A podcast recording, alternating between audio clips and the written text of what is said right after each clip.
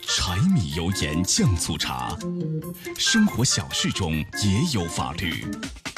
法律身边事，说说说说你身边的法律。法律身边事儿，说说你身边的法律。好，接下来我们进入到高爽说法的法律身边事儿。我是主持人高爽，继续在直播室向你问好。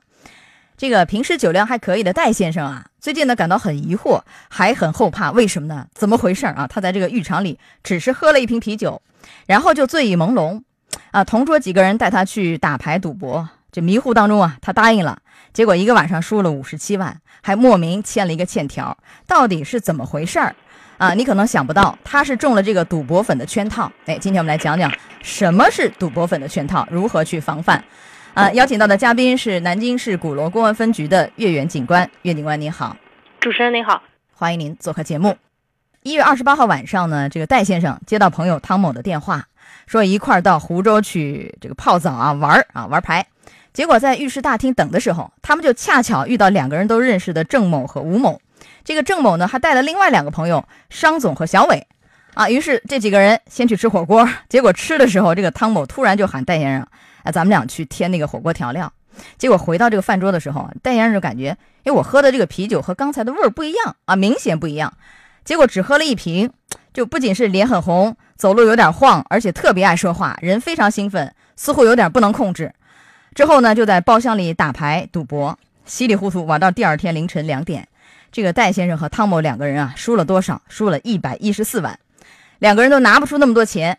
戴先生和汤某呢，各自写了三张金额是十二万、十五万和三十万的一个借条，啊，每个人是五十七万。后来戴先生又支付了两千六给商总，这样牌局才结束。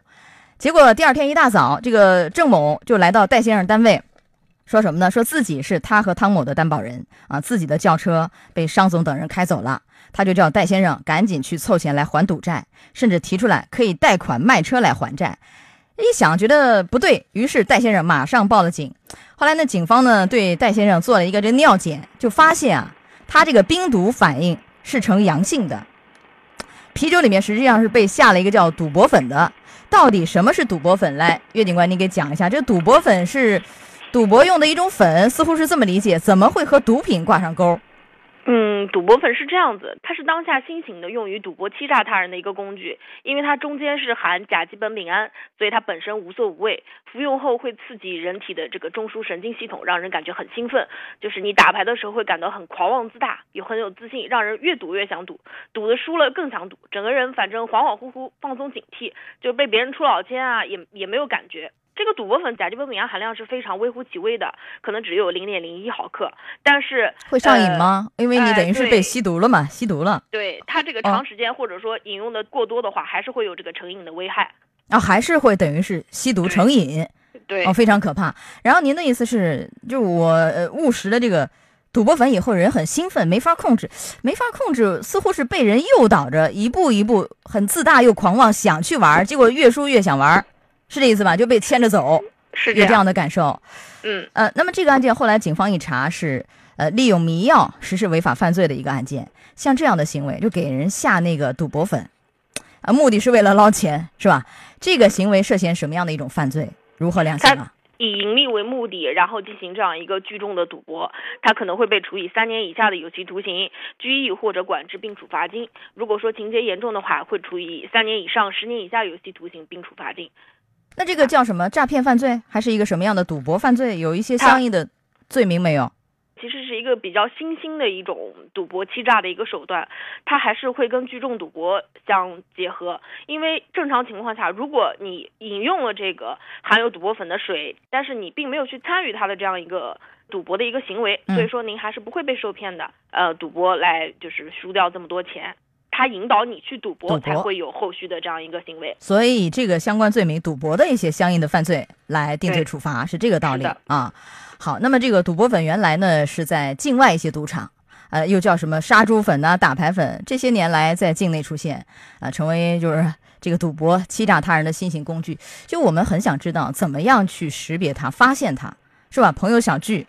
那万一人家有一些歪想法的，你怎么发现是否给你的这个饮料啊、酒水里下了这个赌博粉，引诱你赌博上当，然后去呃，赌输，最后又签了什么这个欠条啊？怎样？车房都搭进去，这个怎么样去发现？其实赌博粉的分量是不多的，它一小袋一般只有十克，无色无味的。所以说，我们如果想从根本上防范这个问题的话，就必须要非常警觉。我们有的时候会跟陌生的网友相约吃饭、唱歌，但是这种时候就存在着一定的安全隐患。因为如果说不法分子将这个呃赌博粉倒入你要饮用的这个茶水饮料当中，它是很难被发觉的。而且它这个药效持续的时间非常短，一般是五到七个小时。而你饮下之后呢，就是过了以为我喝醉了是吧？对，六到八个小时以后，它会在身体内自然消解。也是比较难以检测的，所以受害者往往以为自己是喝醉了。那这个那这个案件，你看报案是因为时间短，对。戴先生最后一查是我的这个尿检是呈毒品的这种阳性，是吧？才查出来的。对。但是这个事儿，您说是在一些什么不认识的网友啊之间，可能会风险更大一些。你看这个是认识的朋友，是吧？汤某拉着这个戴先生，咱俩一块儿去洗澡啊、玩牌呀，结果也有这样的问题。其实还是要防。你怎么防？因为这个案件里头，那个戴先生已经。略有一些感觉了，觉得我去添了一个火锅调料，回来以后这味儿就不对了。这个啤酒，这个时候其实就应该警觉。那你正确做法是怎样？我倒掉，倒掉都是朋友，似乎有点抹不开面子。那我怎么处理这样的问题啊？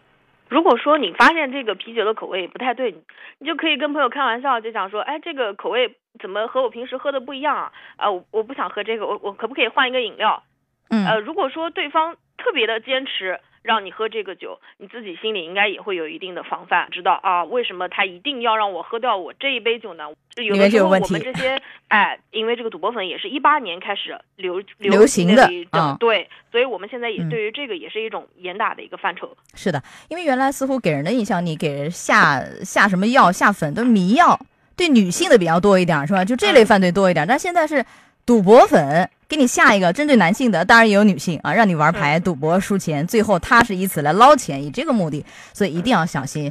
就还有提醒大家，就我们当你离开了你的这个饭桌也好、酒桌也好，呃，一定是要回来，比如检查一下我的饮料、酒水换一换或者怎么样，这个是很重要的，不要那么自信，马上就喝了。这个还有没有一些其他的防范提醒？从您的这个角度来看，如果你拒绝了对方的这样一个赌博的一个。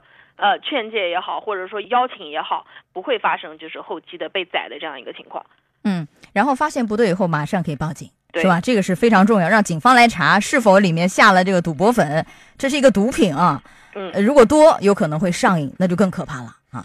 嗯，所以大家一定要有这种防范意识。好，到这儿结束我们的法律身边事儿，也非常感谢月圆警官。好，岳警官再见。主持人再见。高爽说法节目收听时间。首播 FM 九十三点七，江苏新闻广播十五点到十六点；复播 AM 七零二，江苏新闻综合广播十六点到十七点；FM 九十三点七，江苏新闻广播次日两点到三点。想咨询法律问题和主持人高爽互动，请下载大蓝鲸 APP 到高爽的朋友圈，节目微信公众号“高爽说法”。网络收听方式：江苏广播网三 w 点 vojs 点 cn。智能手机下载大蓝鲸 APP 或蜻蜓软件，搜索江苏新闻广播高爽说法，可随时收听。